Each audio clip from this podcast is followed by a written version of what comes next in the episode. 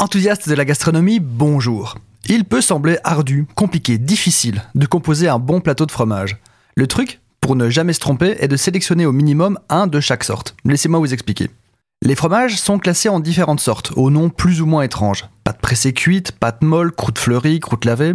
Nous allons décortiquer tout ça afin de mieux s'y retrouver.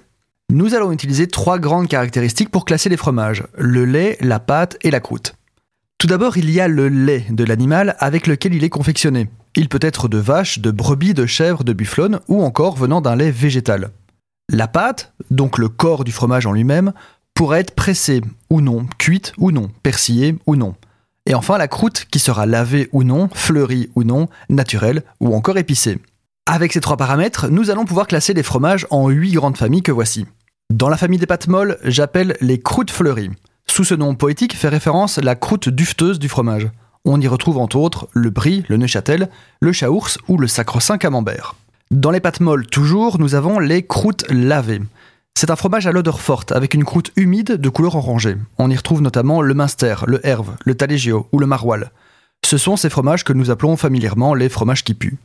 Les pâtes persillées sont tout simplement les fromages bleus, le bleu danois, le Stilton bleu, le gorgonzola ou encore le roquefort. Les pâtes pressées sont sans doute les fromages les plus populaires. On y retrouve les grands classiques. La pâte pressée peut être cuite, comme le gruyère, le pecorino, le comté, l'emmental, le beaufort ou le parmesan.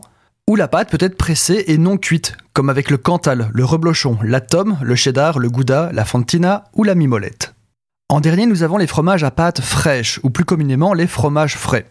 Ils seront plus ou moins durs suivant le lait utilisé. On y retrouve la maquet, le petit suisse, le paner, le claque-bitou, le cottage cheese, la ricotta ou encore la feta. D'ailleurs, si vous vous demandiez la différence entre fromage blanc et fromage frais, il s'agit strictement de la même chose. Notez que je cite ici les grandes familles par concision, mais il existe d'autres familles et quelques sous-catégories comme les fromages à pâte filée avec la mozzarella ou les fromages fondus notamment. Dans la pratique, comme vous l'aurez compris, quand vous organisez un souper fromage ou encore un plateau de fromage avant le dessert, essayez pour varier les plaisirs et avoir un choix intéressant d'inclure des fromages de sortes distinctes. Un plateau composé de gouda vieux, de vieux Bruges et de vieil Amsterdam ne sera pas gustativement intéressant tant les fromages sont similaires, vu qu'ils sont tous à pâte pressée non cuite. Prenez sur votre plateau un fromage à croûte fleurie, un croûte lavée, un pressé, un chèvre et un persillé. Comptez à peu près entre 50 et 100 grammes de fromage par personne, toutes sortes confondues. Et vous pouvez monter à 150-200 grammes s'il s'agit d'un repas exclusivement composé de fromage.